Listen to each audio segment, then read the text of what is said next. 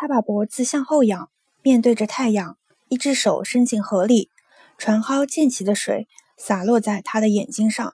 他睁开眼，看见船在贴近河岸的地方漂流，头顶上方的树木遮住了阳光。他的前方垂挂着一截枝干，其根断裂，有人的躯干那么粗，只有树皮还连着。平底船从他下面经过的时候，他还轻轻地转了一下。他意识到戴维在说话，他肯定已经说了很长时间。他感到奇怪的是，他竟然记不得他说了些什么。如果你想自杀，那是不需要理由的；不想自杀倒是需要理由。他就是自杀，科迪利亚，我不会再纠缠于这个问题了。科迪利亚心想，自己刚才肯定睡着了一会儿，因为他似乎正在回答一个问题，可他记不清自己提过问。然而这时，他的耳边响起了一些更响亮、更急切的声音，其中有罗纳德·卡伦德勋爵：“我的儿子死了，我的儿子！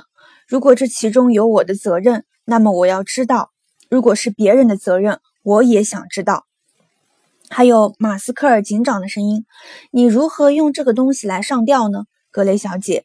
那根皮带，他用手摸过，光滑弯曲，像一个有生命的东西在他的指尖划过。他突然坐起来，双手紧紧抓着膝盖。由于动作太猛，平底船剧烈摇晃起来。索菲不得不抓住头顶上方的一根树枝来保持平衡。有意思的是，他那张黝黑的脸似乎变得很短。而且被烙上了树叶的阴影。他似乎正从一个很高的地方俯视着科迪利亚。就在他们目光相遇的时候，科迪利亚意识到自己离放弃这个案子的想法已近在咫尺。这里的美景、阳光、悠闲、伙伴的承诺，甚至友谊，已经使他忘记了今日此行的目的。意识到这一点之后，他颇为吃惊。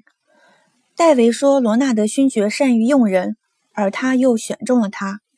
这是他接手的第一桩案件，任何事或者任何人都无法阻止他解决这个案子。”他郑重其事地说：“谢谢你们今天的陪伴，但我不想错过晚上的聚会。我应当找马克的老师谈一谈，而且到时候其他人也许还能告诉我一些情况。现在我们是不可以考虑返回了。”索菲把目光投向戴维，他耸了耸肩，动作之小，几乎难以觉察。索菲没说话，用蒿使劲往岸上一撑，平底船开始缓慢地返回。伊莎贝尔的派对定在八点开始，可是索菲、戴维和科迪利亚快九点时才到。从诺维奇大街步行到这里只要五分钟。科迪利亚一直也没有弄清他的确切地址。他很喜欢这所房子。伊莎贝尔的父亲花了不知多少钱在房租上。这是一幢两层楼的白色长形别墅，弧形的窗户很高，配有绿色百叶窗。房子远离附近的街道，半地下室里有一段台阶通向前门，另一段相仿的楼梯从客厅通向成型的花园。客厅里已经聚集了许多人。科迪利亚看了看来宾，庆幸自己买了件土耳其长袍。看来大多数人都穿上了引人注目的衣服，尽管他认为没这个必要。人们这样做无非是为了展示自己的与众不同，最好能够艳惊四四座，甚至哪怕看上去怪诞不经，也好过毫无特色。客厅里的陈设十分讲究，不乏浮华。带有伊莎贝尔那凌乱、不切实际并一反传统的女性特征。一盏装饰华丽的水晶吊灯如旭日般挂在天花板中央，却在这个房间里显得太过巨大笨重。豪华铺张的丝绸坐垫和窗帘使这里更像是妓女和情妇的闺房。科迪利亚不相信这些东西是房东的风格，那些画肯定也是伊莎贝尔自己的东西。因为没有哪个房东会把这么贵重的画作留在墙上。壁炉上方挂着一幅画，上面是一个搂着小狗的年轻女子。科迪利亚目不转睛地看着她，内心感到一阵激动和喜悦。毫无疑问，他不可能看错那女孩裙子的独特蓝色，还有那年轻丰腴的面颊和手臂上令人赞叹的色彩。它们在吸收光线的同时，也反射出光线。可爱、富有弹性的肌肤，他情不自禁地发出感叹：“这是雷诺阿的话。”人们纷纷回过头来看他。在他身边不远处的雨果笑着说：“不错，不过别这么大惊小怪嘛，科迪迪亚。不过是幅雷诺阿的小作品。”伊莎贝尔向他爸爸要一幅油画来装饰客厅，他总不能用。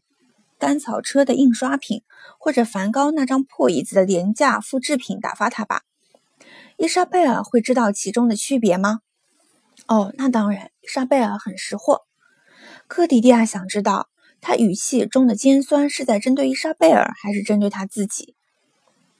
在房间另一头，他们看见伊莎贝尔正冲他们微笑，雨果如同坠入梦幻般径直朝他走去，抓住了他的手。科迪蒂亚冷眼旁观。只见伊莎贝尔头发盘成希腊式的高发髻，身穿一条长及脚踝的奶油色丝绒连衣裙，裙子的方领开得很低，袖口缝着繁复的褶边。科迪亚思忖，这俨然是一件模特儿的服装，在这种非正式聚会中，本应显得很不协调。可相反，它使得其他女人的衣服看上去都像是临时凑合，就连科迪利亚自己这身衣服也成了一块俗气的破布。不似买来时那样淡雅精致。克迪迪亚决定晚上找个时间和伊莎贝尔单独谈谈，但发现这恐怕不容易。雨果在他身边寸步不离，一只手始终占据着他的腰际，把持着他在朋友之间应酬。他似乎在一杯接着一杯的喝酒，而伊莎贝尔的酒杯也始终没有空着。也许随着夜晚过去，他们会放松警惕，到时就有可能找机会把他俩分开。眼下，科迪迪亚决定在房子里四处看看，尤其要看看洗手间在哪里，以备不时之需。在这样的聚会上，这种事儿需要客人自己留心。